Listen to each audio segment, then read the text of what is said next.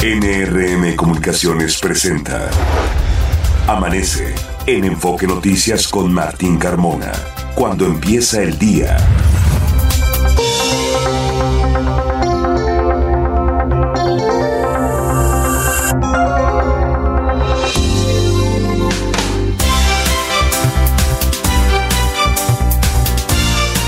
Hola, ¿qué tal? Muy buenos días, me da mucho gusto saludarlo. Ya son las 6 de la mañana con dos minutos de este jueves 23 de noviembre. Les saludo, soy Martín Carmona, a nombre de todo el equipo que hace posible Amanece en Enfoque Noticias. Le doy la más cordial bienvenida y le agradezco la sintonía a través de Radio Mila M, Estéreo 100 FM. Recuerde que también en enfoquenoticias.com.mx usted puede ahí escucharnos y ampliar los contenidos de la información de todo lo que le estaremos dando a conocer en los próximos minutos. Es el día 325, restan 38 días para que se termine este venturoso y a la vez exitoso 2023 y estamos eh, justo a la mitad o en la recta final, mejor dicho, de la semana número 47. La puesta del sol será a las 5 de la tarde con 57 minutos. Fabiola Reza, ¿cómo te va? Buenos días. Buenos días, Martín. Auditorio de Amanece en Enfoque Noticias. Feliz jueves, son las 6 de la mañana con 3 minutos, 12 grados la temperatura promedio en la Ciudad de México. Se prevé una temperatura para esta tarde máxima de entre 17 a 19 grados y rachas de viento de hasta 45 kilómetros por hora seguimos padeciendo los efectos del Frente Frío, el número 11 de la temporada, que se extenderá con características de estacionario sobre el sur y Golfo de México, también la península de Yucatán, interactúa con un canal de baja presión, provoca lluvias en las zonas mencionadas y nos reporta el Servicio Meteorológico Nacional que la masa de aire polar asociada a este frente va a modificar sus características térmicas, por lo que se prevé un gradual incremento de las temperaturas máximas en gran parte del país. Sin embargo, es temporada otoñal durante la mañana y la noche se mantiene el ambiente frío a muy frío sobre el norte, noreste, oriente, oriente, perdón, y centro del territorio nacional, Martín. Tome sus precauciones, ya tiene la información. Es probable que sea un día mucho más frío, igual de frío que el de ayer. Por la mañana, vaya nubosidad por gran parte acá en el poniente de la Ciudad de México.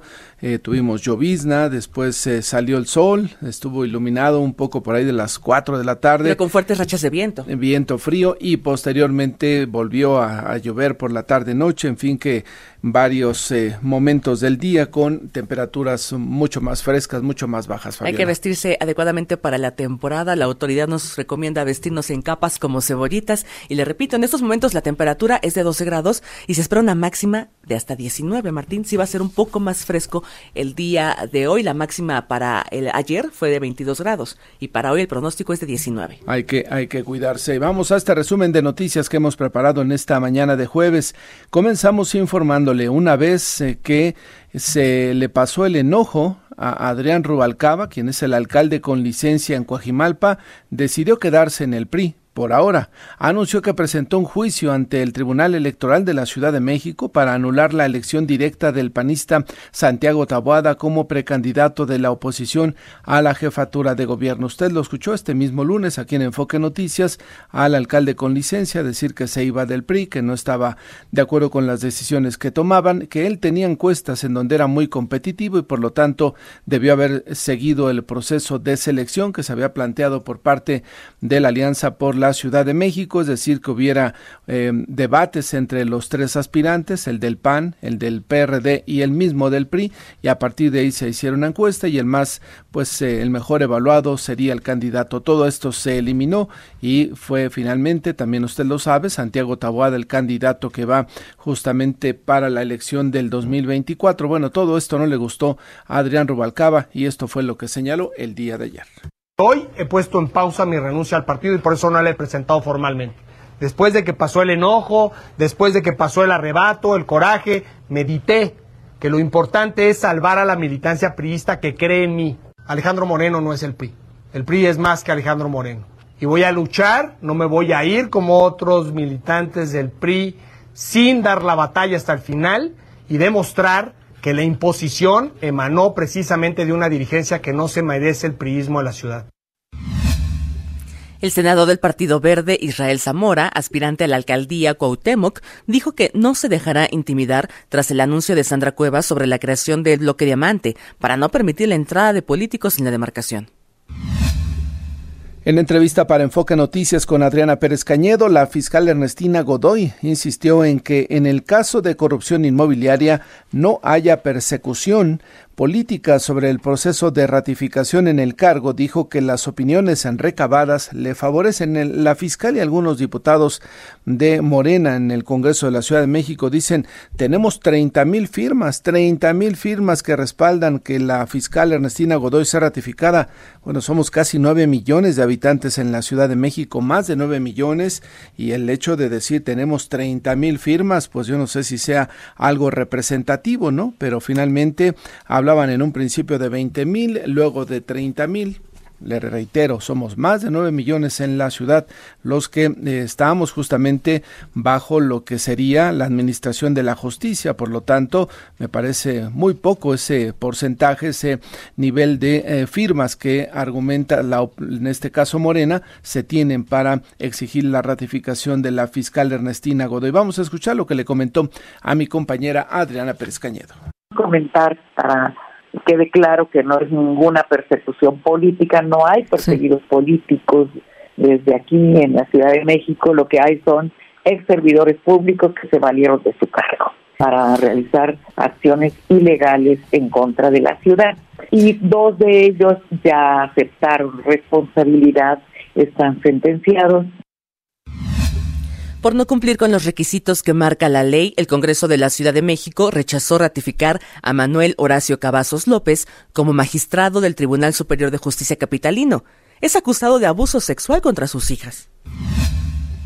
El sindicato del Colegio de Bachilleres realizó bloqueos simultáneos en distintos puntos de la Ciudad de México y en el Estado de México en demanda del aumento salarial, de un mayor aumento salarial. Se habló de hasta 20 lugares en donde estarían manifestándose el día de ayer, con lo cual se generó una problemática en la circulación, en la movilidad en la capital del país, también en algunos municipios del Estado de México. También aquí en Enfoque Noticias, Francisco Uriostegui, secretario de Relaciones del gremio, dijo que al momento ninguna autoridad se ha acercado con ellos para hablar del tema. Escuchemos. Ingresamos nuestro emplazamiento con tres puntos específicos. El día 12 de octubre, un incremento salarial directo a sueldo tabular de un 20%. Aunado a eso, eh, los programas de fortalecimiento al salario que ha venido anunciando el ciudadano presidente Andrés Manuel López Obrador, el cual es el 8.2% de fortalecimiento al salario y la equiparación a los 16 mil pesos que ningún trabajador del sector educativo debe de ganar menos de eso. Pues no hemos tenido ningún acercamiento por parte del colegio, ninguna institución se ha eh, acercado con la representación sindical para poder eh, formular una propuesta y de cuál podemos llegar a, a acuerdos y este y poder dirimir ese conflicto. El presidente Andrés Manuel López Obrador ratificó a Arturo Reyes Sandoval como director en el Instituto Politécnico Nacional. Le comento que desde este miércoles en el Centro de Estudios Científicos y Tecnológicos número 8 del Instituto Politécnico Nacional se realizan jornadas de concientización tras un acuerdo entre autoridades del plantel y alumnas que en redes sociales difundieron un video en el que golpean a un maestro al que acusan de ser acosador sexual. Se establecen mesas de diálogo justamente para tratar de ver las responsabilidades que pudiera haber tenido este profesor. Un tren embistió a un tráiler en Lago Mask y ferrocarril de Cuernavaca.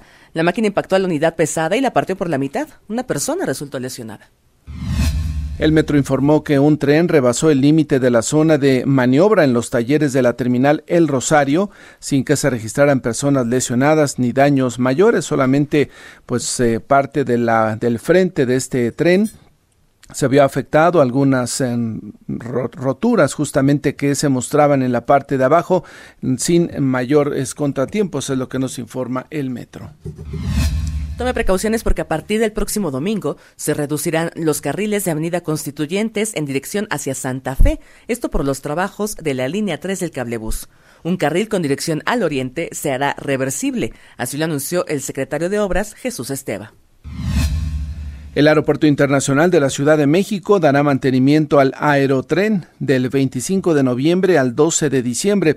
El traslado de pasajeros entre las dos terminales será sustituido por autobuses. En información de la megalópolis, Querétaro ha registrado 110 casos confirmados de dengue, así como un primer deceso que podría estar relacionado con esa enfermedad, informó la secretaria de Salud Estatal, Martina Pérez. Y le informo que René Carranza, padre de Cristian, el joven que fue quemado por dos de sus compañeros en una escuela de Texcoco, Estado de México, exige justicia para su hijo, quien permanece internado en un hospital de la Ciudad de México. Hasta el momento de estos jovencitos que agredieron a este joven, no se sabe si están detenidos y ya están compareciendo ante la autoridad. En Morelos, la Fiscalía Especializada en Combate a la Corrupción detuvo a dos policías municipales de Cuernavaca por presuntos abusos y extorsión en contra de un alumno de la Universidad Autónoma del Estado, que originó manifestaciones estudiantiles. En Pachuca, Hidalgo, una mujer fue sentenciada a 45 años de prisión por el delito de trata de personas en contra de sus propias hijas. Le comento que autoridades del Estado de México cerraron el acceso al cráter del Nevado de Toluca debido a las condiciones meteorológicas por el Frente Frío número 11. Y mucha atención, el Consejo General del INE aprobó que las credenciales cuya vigencia terminan el 31 de diciembre de este 2023 sean válidas para participar en la jornada electoral del 2024. Si ya no da tiempo para que usted vaya, saque una cita, pueda ir a renovar su credencial del INE que vence justamente el último día de este año, no se preocupe, va a poder ir a votar justamente en el proceso electoral de mediados del próximo año. El INE informó que hay 3.861.567 credenciales con corte al 31 de octubre, cuya vigencia termina en esa fecha y quizá no se dé abasto para que se, haya, se haga el canje correcto, se haga la actualización y por lo tanto también va a funcionar como medio de identificación. y en México se invierte. Fernanda Franco, adelante. Buenos días, Martín, auditorio de Amanece en Enfoque Noticias. Estas son las inversiones más recientes en México. Coppel y el Fondo Nacional para el Fomento de las Artesanías celebraron 13 años de una alianza impulsando el trabajo de artesanos del país, en donde se han adquirido más de un millón de artesanías y contribuido al desarrollo económico y social de más de 2.000 familias. Este año, Coppel invertirá más de 5 millones de pesos para promover el trabajo de los artesanos. La red de estaciones de carga eléctrica para autos Evergo anunció una inversión de 200 millones de dólares para los próximos cinco años, para la instalación de 15.000 estaciones de carga. La compañía MSC Industrial Supply invertirá 399 millones de pesos para establecer oficinas de atención a sus clientes y en donde empleará a 500 trabajadores. Martín, auditorio de Amanece en Enfoque Noticias, hasta aquí la información. Gracias, eh, Fernanda. Son ya las 6 de la mañana con 16 minutos. Vamos a ir a una pausa. Le recordamos nuestras vías de comunicación y contacto. Me ubica en la red social de X en arroba Carmona Martín. A nosotros como Enfoque Noticias en X, antes conocida como Twitter, también en Facebook, en Instagram, en YouTube en TikTok y en Threads. Nuestro WhatsApp es el 55 73 60 35 87. Son las 6 de la mañana con 17 minutos y la temperatura promedio en la Ciudad de México es de 12 grados. Se espera una máxima de hasta 19 para esta tarde.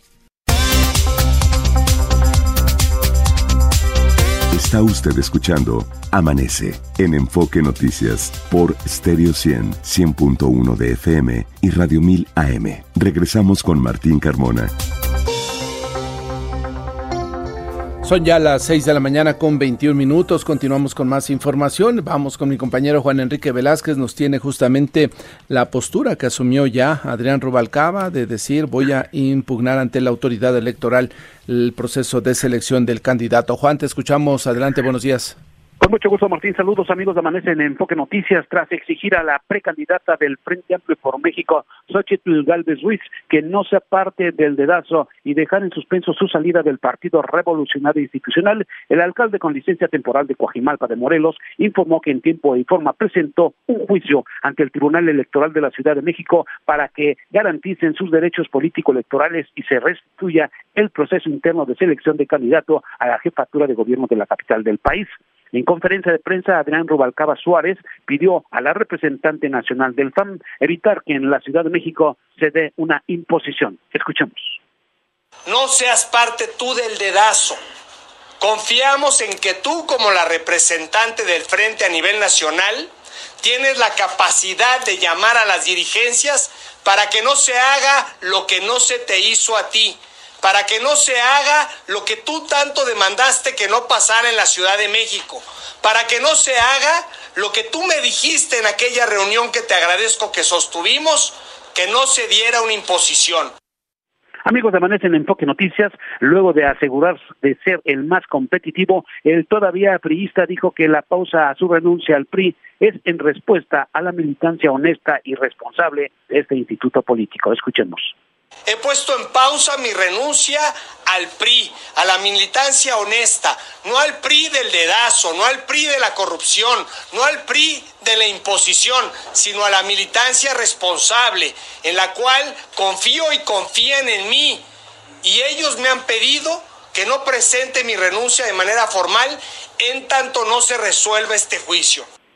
Amigos de Amanece en Enfoque Noticias, Adrián Rubalcaba Suárez aclaró que no ha tenido intenciones de salirse del PRI para irse a otro partido político, en tanto les sean respetado sus derechos políticos electorales, pues dijo que su salida es eh, su que su lucha es democratizar a un instituto político que está más allá de un personaje que se ostente como líder nacional del tricolor. Martín, amigos de Amanece en Enfoque Noticias, el reporte. Como bien lo dijo él, ya que se le pasó el coraje, pensó las cosas, se queda en el PRI un tiempo y en esta disputa ante las autoridades electorales, Juan.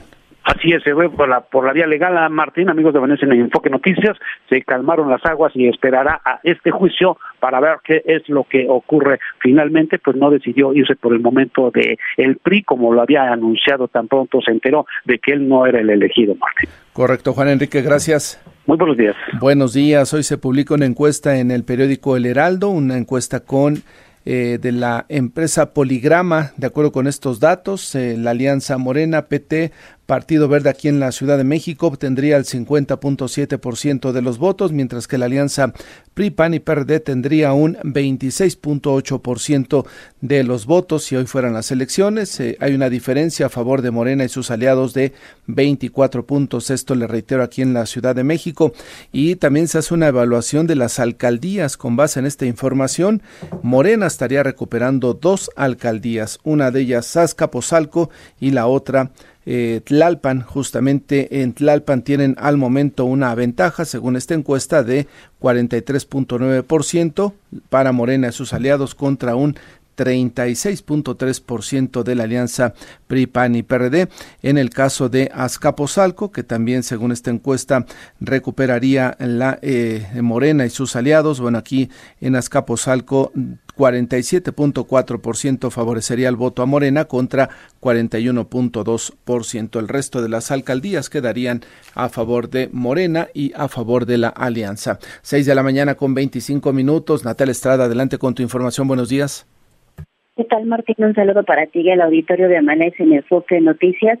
El sistema de transporte colectivo Metro dio a conocer que el área de investigación de incidentes ya eh, pues busca las causas del choque de un tren en la zona de talleres de El Rosario, donde se conectan las líneas 6 y 7. Sin dar más detalles de lo sucedido, expuso que el incidente ocurrió alrededor del mediodía del martes sin que se registraran trabajadores lesionados y no existió afectación al servicio de trenes refirió que un tren que rebasó el tope de fin de día en el taller sistemático El Rosario fue lo que sucedió, por lo que la administración del metro ya ordenó investigar a fondo la causa. Sin embargo, Martín Auditorio, esta es la segunda ocasión en menos de dos meses que se registra un rebase del límite de vía, ya que el pasado 5 de octubre el metro también informó de un evento similar en el mismo taller Dicho incidente ocurrió en una de las fosas de visita. Sobre este hecho, el metro informó que el tren rebasó el límite de vía e impactó el muro del taller, por lo que el área de incidentes relevantes también realizaría una investigación a fondo pues para identificar lo que ocasionó el percance. Sin embargo, hasta este momento, Martín, pues en ninguno de los dos eventos el metro ha dado a conocer las causas que pudieron haber sido eh, originado eh, que se rebasaran los límites de las vías. Martín, la información que les El problema diario con el metro, ¿no? Si no es una cosa, es otra. Natalia, de una tiempo a la fecha, pues ya prácticamente todos los días o cada semana reportamos alguna circunstancia parecida. Es correcto, Martín, pues este tipo de hechos se han presentado con mayor frecuencia. Recordamos el del 30 de octubre de este año también cuando se registró un descarrilamiento de un tren en el área de vías del taller de Ticomán, en la estación de Indios Verdes, de la línea 3 y bueno, pues tampoco el metro ha dado a conocer las causas de esto. Perdón, fue en marzo de este año. Más lo que se acumule. Gracias, Natalia. Pendientes, buen día. Buenos días. Síntoma justamente de que durante varios años, varios años no se le dio mantenimiento a este sistema de transporte. Seis de la mañana con 27 minutos. Noemí Cruz, adelante con la información metropolitana. Martín, auditorio de Amanece en Enfoque Noticias. Buenos días. La Secretaría de Movilidad Capitalina informó que falleció la ciclista que fue atropellada por una unidad de transporte público el pasado martes sobre Avenida Chapultepec. El titular de la dependencia, Andrés Layú, aseguró que se le brindará apoyo y seguimiento a los familiares. La alcaldesa de Los Reyes La Paz, Cristina González, informó que el gobierno local deberá pagar casi 14 millones de pesos a ex empleados que fueron despedidos durante la administración de la morenista Olga Medina, ya que no se atendieron de manera adecuada los juicios laborales. Del 28 de noviembre al 1 de diciembre se celebrará en Iztacalco la Feria de la Flor de Nochebuena, en la que los visitantes podrán hallar todo tipo de flores que ayudarán directamente a productores de la alcaldía Tláhuac. Con motivo del 113 aniversario de la Revolución Mexicana, fue presentado el cortometraje Sublevado, que recrea un episodio de la decena trágica con el que se busca mostrar este capítulo histórico desde un punto de vista civil. Su estreno se realizará mañana viernes en la Plaza de la Ciudadela a las seis y media de la tarde. Martín, hasta aquí el enfoque metropolitano. Gracias, eh, Noemí. Los deportes con Javier Trejo Garay. Hola Javier, ¿cómo te va? Buenos días. ¿Qué tal? ¿Cómo estás, Martín? Fabi, ¿cómo les va? Buenos días. ¿Qué tal, Javi? Muy buenos días. Qué gusto saludarles. Vámonos con lo más importante en materia deportiva. Y por si estaban con el pendiente del fútbol mexicano y de la Liga MX y qué pasó con el play-in, bueno, pues justamente hoy, hoy arranca ya la actividad de este play-in buscando los últimos dos boletos para disputar la liguilla que empieza a partir de la próxima semana dentro del fútbol mexicano. Son partidos que hoy se van a disputar como el de eh, la Atlético San Luis, que estará enfrentando nada menos que al conjunto de León. Seguramente tú recordarás, Martín, amigos de Enfoque Noticias, que este Atlético San Luis, durante buena parte del torneo, se mantuvo en el primer lugar. De hecho, fue líder durante varias semanas y lamentablemente al final acabó tropezando. De hecho, se quedó a dos puntos de conseguir su boleto directo a la liguilla y tiene que pasar entonces por este filtro llamado entonces play-in. Este encuentro será justamente el día de hoy. Será a las 7 de la noche Atlético San Luis en el Alfonso Lastra recibiendo a León. Y también el día de hoy, pero al filo de las 21 horas con 10 minutos, Santos estará enfrentando a Mazatlán. Son los partidos que hay dentro de este play-in que ya va a configurar el resto de la liguilla. Yo sé que estás muy al pendiente de lo que pase. Bueno, cuando empiece ya la actividad de tus Pumas, ¿no? Seguramente la próxima semana, ¿no? Contra el Guadalajara, dos partidos. Y qué bueno que el fútbol mexicano regresa, Javier, para en estos días, ¿no? Ya de fiesta, se siente mucha fiesta por diferentes zonas de la Ciudad de México, pues que el fútbol sea otro aliciente para que los que mexicanos las fiestas tú desde antes. No, no, no, yo voy viendo porque ya hay arbolitos por todos lados, que ah, ya bueno, eso sí. Este, las luces de colores, ¿no? Y como que el ánimo va cambiando, Javier. Ya hasta vi Rosca de Reyes, increíblemente, ahí está Rosca de Reyes. O bueno, eh, lo que sí es cierto, mi querido Martín, es que además de, la actividad del fútbol mexicano que regresa, hay otros temas importantes. Ayer se llevó a cabo en la Federación Mexicana de Fútbol, con su sede en Toluca, un homenaje a Manolo Lapuente. Manolo Lapuente, uno de los técnicos eh, más exitosos que ha tenido el fútbol mexicano, un que no solamente a nivel de, de clubes, sino también a nivel de selecciones, logró también cosas importantes. Como entrenador, bueno, estuvo con Puebla, con Ecaxa, incluso con el América, tú lo recordarás. Eh, palmarés eh, largo, el que tuvo de 1982 hasta el 2002, 20 años dirigiendo. Copa México tuvo dos títulos, campeón de campeones dos títulos, uno con Puebla, otro con Ecaxa, Liga de Campeones de la CONCACAF dos títulos, consiguió uno con Puebla, otro con el América, Recopa de la CONCACAF un título con el Necaxa, con la selección mexicana de fútbol consiguió una Copa Oro, en 1998, Copa Confederaciones en 1999 y también, como lo recordará seguramente Martín, amigos de Foca Noticias, dirigió a la selección mexicana de fútbol en el Mundial de Francia 1998. En aquella oportunidad, por cierto, no son de las cosas que quedan ahí para la historia. Eh, Manolo Malapuente no llevó a Carlos Hermosillo, que era campeón de goleo, por cierto, no lo llevó a aquel eh, Mundial de Francia 98, un poco inexplicable, como tampoco la Volpe llevó a Cuauhtémoc Blanco en el 2006, tú lo recordarás, ¿no? Son de esas ausencias inexplicables. Todos los técnicos han tenido su Waterloo justamente con algún futbolista en su momento. Oye, Javier, que va a haber juego mañana viernes en el Black Friday de juego de americano. Sí, claro. No había, no había. Novedad, es novedad. Es, nuevo, ¿verdad? Es novedad, sí. según escuchaba, que es un eh, juego patrocinado por Amazon. Ah, bien, eso me la sabía. Que pagó una gran cantidad de dinero a la, a la NFL con una intención comercial meramente, ¿no? Es decir, Viernes Negro, es el Black Friday en los Estados Unidos, donde toda la gente sale y compra, va a los almacenes. Y la idea de esta empresa es que se queden en su casa y que compren vía digital, que se queden viendo el fútbol, en el recalentado y viendo el americano. Ah, mira, me haces muchas... descabellado, ¿no? Mache, mache. Mache. Mache, ¿te acuerdas de una, de una, famosa serie? Perdón por la disociación de ideas. Sí, eh, me hace mucho sentido, Martín, porque el partido es a las 2 de la tarde no es en la noche. Exacto. No es a las 7, es a las 2 de la tarde el juego entre los Jets y el equipo de Miami, sí. Es la primera vez que se juega un eh, partido de fútbol americano en viernes, en, un Black Friday. Hoy, de hecho, hay tres juegos, Martín. Hay tres juegos porque es Día de Acción de Gracias en Estados Unidos. Green Bay va contra Detroit, Dallas está jugando contra Washington y Seattle que va contra San Francisco. Pero mañana es ese duelo en el que casualmente además me va a tocar eh, trabajar en trabajar. Sí, pero sí, sí es, eh, sí es un, eh, bueno, en la transmisión, no en el juego. Eh, pero sí, es, es, llamar la atención. Justo esa es la idea, ¿no? Que ahora, dado la facilidad que tienes para comprar, pues que se queden en su casa los norteamericanos, ¿no? Hoy tres juegos entonces, mañana uno, que esa es la novedad, y bueno, pues a partir de ahí a, comer, eh, bueno, los norteamericanos, sí, claro. su festejo del Día de Acción de Gracias hoy y, todo el fin de semana, pues a comprar, ¿no? Que entiendo que mm, para la cultura norteamericana este día puede ser hasta más importante que el día de Navidad, ¿no? Sí. El Día de Acción de Gracias es muy, muy importante. Eh, y bueno, por eso también hay. Antes había un solo juego, eh, Miguel Martín. Ahora, desde hace ya varios años, ya hay tres juegos. ¿El clásico cuál era? El de... Fíjate que siempre ha jugado Dallas, Dallas, Dallas contra Washington. Bueno, es el día de hoy, pero Dallas ha sido de los de los eh, partidos o de los equipos más que más ha jugado. Dallas Detroit. Mm. Esa combinación se ha repetido más veces en una y de hecho por ahí tengo el dato si quieres más adelante lo compartimos. Pero Dallas es el equipo que más victorias tiene en Día de Acción de Gracias. ¿eh? O sea que también sí es eh, importante comentarlo, porque es un eh, equipo que siempre, siempre juega en Día de Acción de Gracias.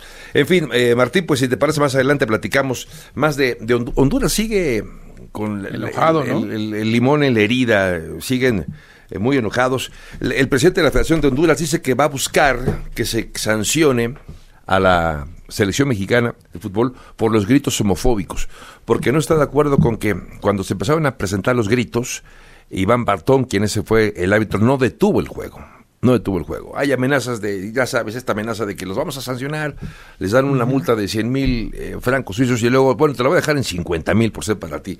Y, esto, y esto no para, Martín. En fin, muy atentos de esto y otros temas, si te parece más adelante aquí en Enfoque. Estaremos atentos, Javier, gracias. Buen día. Buenos días, Ángel Gatica, ¿y cómo está la vialidad? Adelante.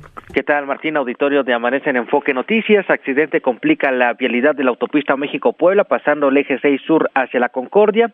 Se registra percance sobre el segundo piso de periférico pasando Barranca del Muerto hacia Molinos y peregrinos avanzan sobre Calzada de Guadalupe a la altura de Ricarte hacia la Basílica de Guadalupe, la alternativa el eje 2 Oriente. Calidad del aire buena en el Valle de México. Martín, el reporte. Gracias, Ángel. Buenos días. Buenos días. Y se lleva a cabo en la ciudad de Hidalgo, acá en, en, en la ciudad de Pachuca, en el estado de Hidalgo, el Tianguis de los Pueblos Mágicos, algo importante para los eh, diferentes estados de la República Mexicana que ofrecen y que afortunadamente cada vez con más éxito la oferta que se tiene. Está en la línea telefónica Rodrigo Ibarra, director de promoción turística de la Sectura, ya en Querétaro. ¿Cómo estás, Rodrigo? Muy buenos días. ¿Qué tal, Martín? Muy buenos días. Muchas gracias por el espacio. ¿En qué consiste este tianguis de los pueblos mágicos? Hablamos a veces del tianguis turístico a nivel federal. Los estados van y exponen lo que tienen. Ahora se limita o se centra, mejor dicho, a los pueblos mágicos en el país.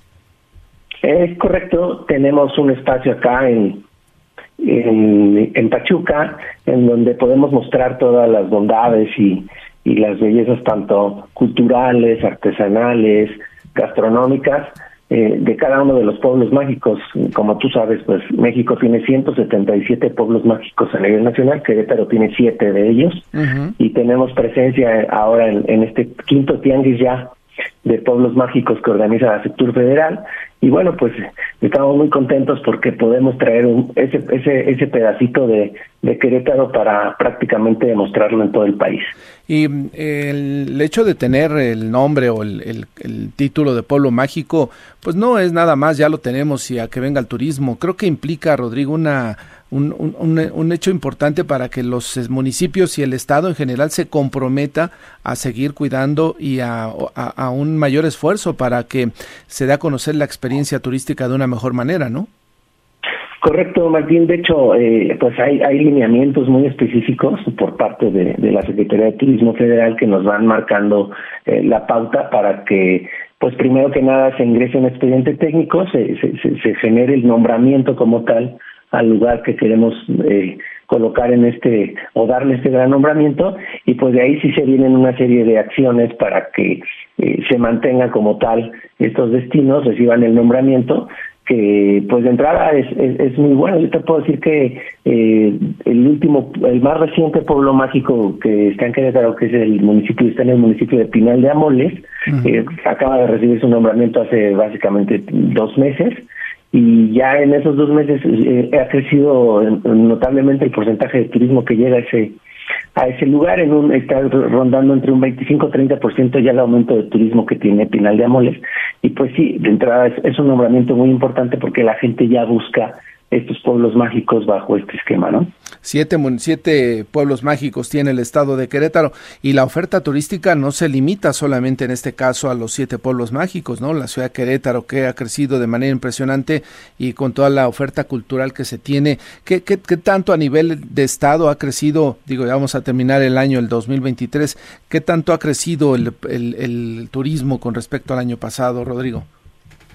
Pues mira, Martín, ya estamos nosotros muy contentos en este, digamos, último último jalón del año porque eh, nuestras cifras en cuanto a porcentaje de ocupación hotelera están prácticamente ya superadas en, en, cuanto a lo que fue ya los niveles que alcanzamos antes de pandemia, en los que veníamos, veníamos pues la verdad muy bien. Desafortunadamente pues llegó este tema de la pandemia y ahora prácticamente ya estamos en recuperación total. ¿No? Como tú decías, pues los pueblos mágicos sí están ahí eh, y, abarcan, por ejemplo, eh, eh, cuatro de los siete pueblos mágicos, cuatro abarcan, por ejemplo, la, ruta del arte queso y vino, que es otro de, de nuestros productos este, más importantes. Está el centro histórico, claro que sí, que es, es la joya de la corona, podríamos decirle así, el patrimonio cultural de la humanidad y estamos ya rondando niveles importantes de entre el 60 y 65% de ocupación hotelera anual, que son niveles ya inclusive superiores eh, antes de la pandemia. Se nos vienen ahora todas las partes de las pues de las fiestas, festividades de Navidad que en Querétaro también tienen lo suyo. Entonces, la verdad es que estamos muy contentos y muy interesados en que pues ya este cierre de año terminemos con muy buenas cifras. ¿Y cómo les va con el turismo extranjero? Veo que también ya el turismo extranjero, quizá aprovechando la inercia que se tiene con San Miguel de Allende, pues muchos también se dan una vuelta a previo o de regreso en Querétaro, ¿no? Sí, sí, la verdad es que eh, eh, a San Miguel de Allende, que está, en Guanajuato, no, nos, nos da mucha parte de ese, de ese mercado por la cercanía ¿no? que, tenemos, que tenemos con ellos. Eh, también hacemos algunos esfuerzos en cuanto a promoción con las ciudades de Estados Unidos que en las que tenemos vuelos directos. y, y la parte de la, de la industria y negocios también por la parte de que tiene Querétaro ahí con empresas de Estados Unidos o de otros países nos generan también este este turismo de negocios, aunque eh, tenemos como mercado natural eh, el, el, mercado nacional que es pues, pues toda la parte de Ciudad de México, Estado de México y los los estados aledaños del Bajío, ¿no? Oye, ojalá que esa carretera de la Ciudad de México hacia Querétaro pudiera mejorar, yo creo que ayudaría y aumentaría sustancialmente el turismo porque es una carretera que como nos da dolores de cabeza.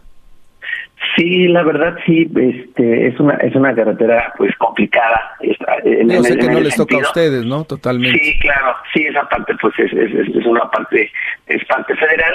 Eh, pues sin, embargo estamos en mucha comunicación con ellos porque pues sí sí es un tema que este, si bien no no no no no no, no nos pega, no no no es un indicio directo de que podamos decir que, que, que, la gente no va a Querétaro, la gente, este, pero, sí digamos que eh, sí y, digamos que podrían tener este pues más más si tienen tener más confianza en una vía de comunicación de ese de ese tipo porque pues, es la carretera más transitada del país de entrada no entonces este eh, sí sí sí estamos muy atentos en ese sentido y este y pues sí ahí estamos estamos muy de la comunicación con ellos para que la, la vía la conectividad vía terrestre pues sea lo más fácil posible para los que quieran llegar a Querétaro o los queretanos que queramos salir también a otros destinos, ¿no? Muy bien. Rodrigo Ibarra, director de promoción turística de la sectura allá en Querétaro, gracias por conversar con el auditorio. Mucho éxito en este tianguis turístico. Muchísimas gracias, Martín, por el espacio. Muy buenos días. Buenos días. Tianguis de Pueblos Mágicos. Por cierto, dice el secretario Torruco que en los 171 pueblos mágicos habitan 11 millones de ciudadanos, el 8.5% de la población, y hay 77.215 unidades económicas relacionadas con la actividad turística y que dan empleo a más de 300.000 personas. Por eso es importante hablar de los pueblos mágicos y que puedan mantener esta etiqueta para que más eh, em, pues eh, habitantes primero del territorio nacional y posteriormente quizá del extranjero puedan visitarlos para mejorar la actividad económica de esa de esos eh, pueblos. Fabiola, tenemos inflación este 23 de noviembre. a la primera quincena de noviembre es lo que nos da a conocer esta mañana el INEGI Martín Auditorio de Amanece en Enfoque Noticias. El índice nacional de precios al consumidor registró una variación de 0.63% respecto a la quincena anterior, así la inflación anualizada se ubica en 4.32%. Cabe destacar que en la misma quincena, pero del año pasado, la inflación quincenal fue de 0.56%, un poco más baja que la registrada ahora en esta quincena, pero la inflación anualizada se ubicaba en 8.14%, ahora está en 4.32. Sin embargo, tuvo un brinco fuerte, un brinco, 0.63 solamente en la primera quincena de noviembre, se ve que en noviembre estuvo presionado en el tema de los precios. Así es, Martín, y esto se debe, los productos con precios al alza fueron electricidad, subió 22.26%, también el transporte aéreo un 11% y el tomate 18%. Los productos con precios a la baja fueron, por ejemplo, el limón 15%, también la calabacita menos 5.30% y la cebolla menos 3.87%, Martín. Ahí tiene usted la información de la inflación. Vamos a una pausa, regresamos. Está usted escuchando Amanece en Enfoque Noticias por Stereo 100, 100.1 de FM y Radio 1000 AM. Regresamos con Martín Carmona. Son ya las 6 de la mañana con 47 minutos y vamos a ocuparnos de cómo nos sentimos en nuestro centro de trabajo, cuál es la situación de repente cuando hay presiones, ¿no? El estrés laboral, cómo nos afecta y sobre todo cuál es la expectativa que debemos de pues ir planteando con, en nuestros propios centros de trabajo para mejorar justamente en esa parte emocional. Está en la línea telefónica Andrés Gómez, el CEO de Book en México. ¿Cómo estás Andrés? Muy buenos días. Buenos días Martín, muchas gracias por, por la invitación a tu programa y saludo a todos los oyentes veo los datos de acuerdo con este estudio que prepararon en donde pues nos ratifican una vez más que de acuerdo con la información de la OCDE los mexicanos trabajamos más horas y recibimos menores salarios y esto a su vez se va traduciendo pues más allá de la anécdota de la cifra en que el estrés laboral afecta a cada vez más mexicanos eh, Andrés. Sí, sí, Martín, así es. Efectivamente, México o los mexicanos son las personas que más trabajan en promedio más horas, más de 48, 48 o más horas a la semana en promedio. Y eso debe sumarle las distancias de la Ciudad de México. Ciudad de México es una urbe demasiado grande y, y eso suma en promedio 45 minutos de traslado a la casa. Entonces estamos... Estamos hablando de personas que salen muy temprano de sus hogares y llegan muy tarde en la noche, de lunes a viernes, algunos sábados, y eso obviamente le resta el balance a, a la vida personal o este equilibrio que se debe mantener para tener una salud mental. Prácticamente viven para trabajar. Sí, es correcto, y de ahí la importancia y lo que nos interesa en BUC, que es promover lugares de trabajo más felices, de ahí la importancia que, a ver, dos lados. Por un lado, eh, proponer para que los mexicanos logren eh, equipararse y trabajar unas horas de manera equilibrada, como los países occidentales lo están haciendo. No nos vayamos tan lejos, no nos comparemos con Dinamarca, Noruega, eh, sino comparemos en, en la región. Ya Chile empezó reformas, Colombia también, para, para, para bajar las horas de trabajo a la semana de manera gradual, consensual, etcétera. Y por el otro lado, mientras eso sucede, la invitación era a, que las empresas logren tener programas para que los trabajadores, mientras están trabajando, pues lo disfruten, generen un engagement, un compromiso con, con la empresa y que, y que de alguna manera se ocupe la empresa en la salud mental de los trabajadores.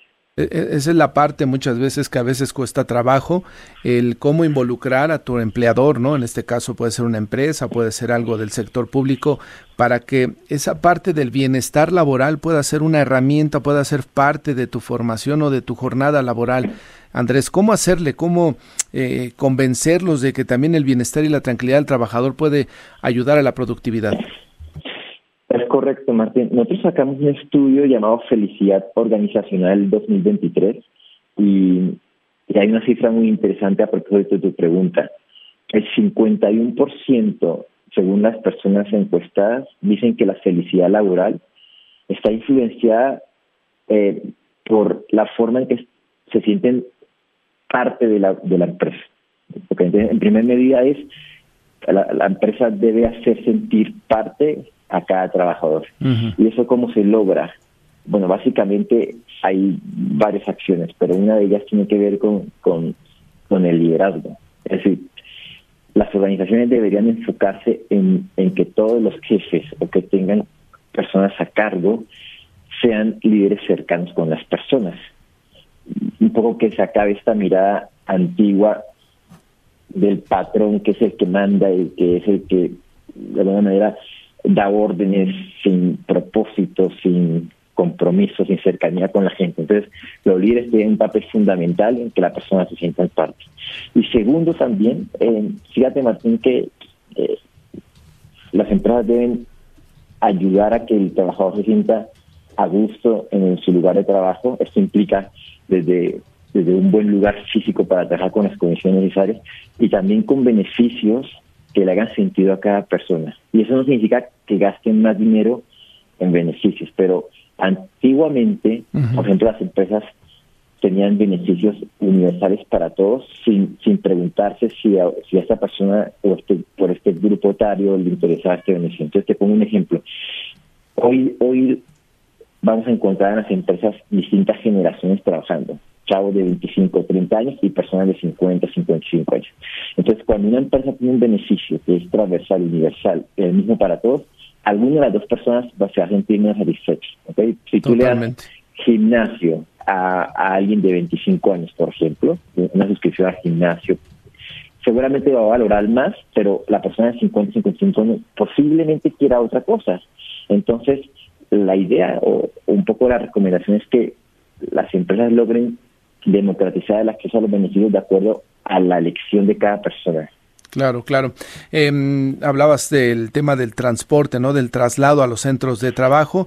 Esa parte también debería de ser atendida, no sé, quizá poner horarios diferenciados para que en un lugar donde no sea indispensable la presencia del trabajador a las 8 de la mañana, quizá pueda recorrerse un poquito hacia las 10 para tratar de esas horas pico, pues eh, desinflarlas, ¿no? Que no haya tanta presión, eh, Andrés correcto. Ah, y, partir, de hecho, un pasito más atrás sería que van a haber algunos puestos de trabajo o roles que por su naturaleza pueden hacer trabajos híbridos. ¿okay? Es decir, eh, hay, hay empresas que obligan a las personas a ir a sentarse en un computador. Entonces, mi invitación es aquellas roles que por su naturaleza puedan tener trabajos eh, de forma híbrida, es decir, tres días en la oficina, dos días en la casa o cuatro uno. Hay distintas fórmulas que se están probando. Quizá hacen entradas que se, que se animen a hacerlo, a probarlo, ¿ok? Eh, evidentemente hay otras otros roles que por su naturaleza los empleados deben ir sí o sí a, las empresas, fábricas, industriales, etcétera. Y por otro lado, lo que tú dices, Martín, es decir, eh, invitar a que la mirada no debería ser simplemente marcar un horario, sino también medir por objetivos. No tiene sentido tener una persona sentada que ya cumplió todos sus objetivos y que le está yendo súper bien, sentada solamente para que cumpla su horario hasta las 6 de la tarde. Entonces esa persona va a salir, se va a desmotivar porque ya hizo todo y va a salir y se va a encontrar con un tráfico eh, desafortunado. Entonces, incentivar a que los trabajadores cumplan sus objetivos y no tanto por horario. De esta manera, quizá pueden entrar más temprano, un poco más tarde, pero liberarse de la hora más tremenda del tráfico. Pues eh, interesante este estudio. ¿Dónde se puede consultar, Andrés, eh, para que el auditorio pueda conocer las cifras y las recomendaciones, sobre todo para tener mejor, un, mejor ambiente laboral? Sí, Martín, en nuestra página web www.buk.mx.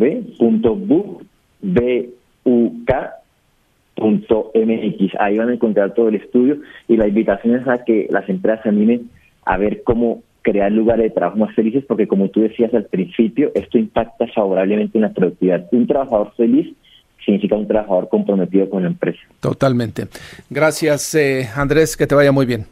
Gracias, Martín. Saludos. Muy buenos días. Eh, y fíjate, Fabiola, este estudio nos dice que el mexicano promedio trabaja entre 42 y 49 horas con un ingreso promedio de 500 dólares mensuales. ¿Sabes cuánto trabajan en Estados Unidos? 35 horas. ¿Y el ingreso? El ingreso, 5 mil dólares. ¿Y la productividad? Total, mucho mayor. Por algo es la principal economía del mundo. Esa es una parte que el empresariado mexicano y también en el sector público tienen que pues eh, aprender. Digo, el presidente sale y dice, yo trabajo todo el día desde las 6 de la mañana, desde las 5 de la mañana. No, levantarse pues a las 5 de la mañana y empezar a trabajar a las 5 de la mañana no significa que trabajes todo el día, que te duermas las 12 de la noche. Hay que ser productivos exactamente es lo que se le pregunta al presidente. Oiga, y después del almuerzo, después de las dos de la tarde, pues ya no se sabe más de él, ¿no? Excepto cuando anda en gira. Bueno, es un ejemplo lo del presidente, pero seguramente muchos eh, capitalinos andarán así justo en, el tema de llegar a las 7 y salir hasta las 6 de la tarde y el empleador dirá, qué bien, qué trabajador es este muchacho. Se pone la camiseta, está siempre al pendiente. Eso no quiere decir y la mitad que del día se la pasó con el teléfono. Exactamente, Martín. Ese es el tema.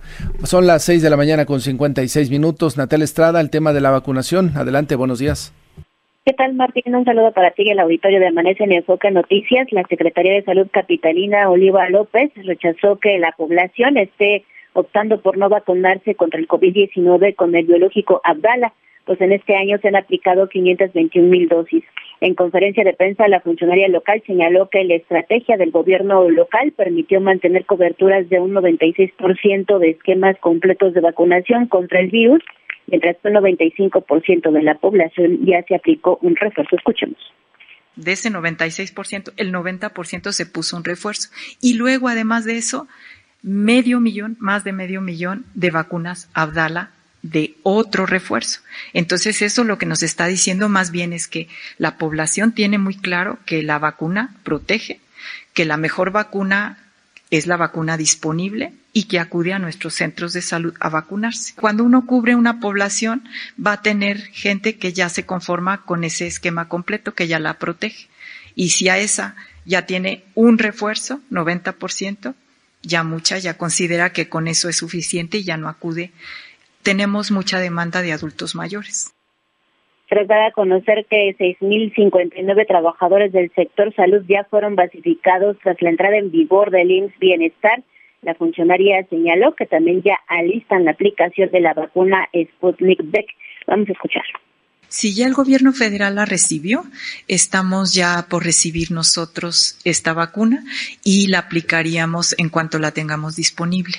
¿Por qué eh, se elige a la Ciudad de México? Porque vamos a recibir. Es una vacuna que tiene complejidad en su manejo de red frío y que además hay que aplicarla con mucha precisión porque tiene una vida a partir de que se descongela de dos horas. Entonces, Ciudad de México tuvo una gran experiencia exitosa en vacunar y tenemos esta capacidad de hacerlo de, de nuevo de manera articulada entre las distintas instituciones. Martín, la información que les tengo. De esta última vacuna, ¿a cuál se refería, Natalia? A la Sputnik B, Martín. Sputnik B, que es la que cubre ya las nuevas cepas, ¿no? Es correcto, fue de, la, de lo que acaba de recibir el gobierno federal y que está en espera el gobierno local pues para su administración en la ciudadanía. Correcto. Gracias, Natalia. Pendientes, Buenos días, Fabiola. Y al respecto, la COFEPRIS informó que ya avanza en la autorización de vacunas contra el COVID-19 para el uso comercial. La resolución definitiva estará lista el 29 de noviembre y aquí se le informaremos. Correcto. ¿Terminamos, Fabiola? La temperatura es de 11 grados. Y ya viene Mario González con más información. Gracias por su atención. Deseamos que tenga un excelente jueves. Buenos días.